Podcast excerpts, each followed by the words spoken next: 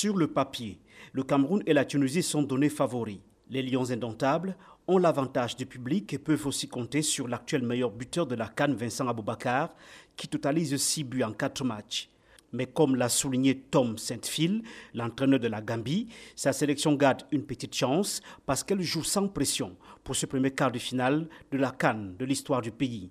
Quant à la deuxième rencontre Tunisie-Burkina Faso, la Tunisie a perdu 5 de ses 6 derniers matchs à ce stade de la compétition. Les jeunes étalons du Burkina, de plus en plus homogènes au fil du tournoi, amenés par leur capitaine Bertrand Traoré, peuvent créer la surprise, à condition de soigner leur ligne défensive qui peine à sauvegarder l'avantage au score depuis le début de la Cannes. Yaoundé, Emmanuel Juntap, VOA Afrique.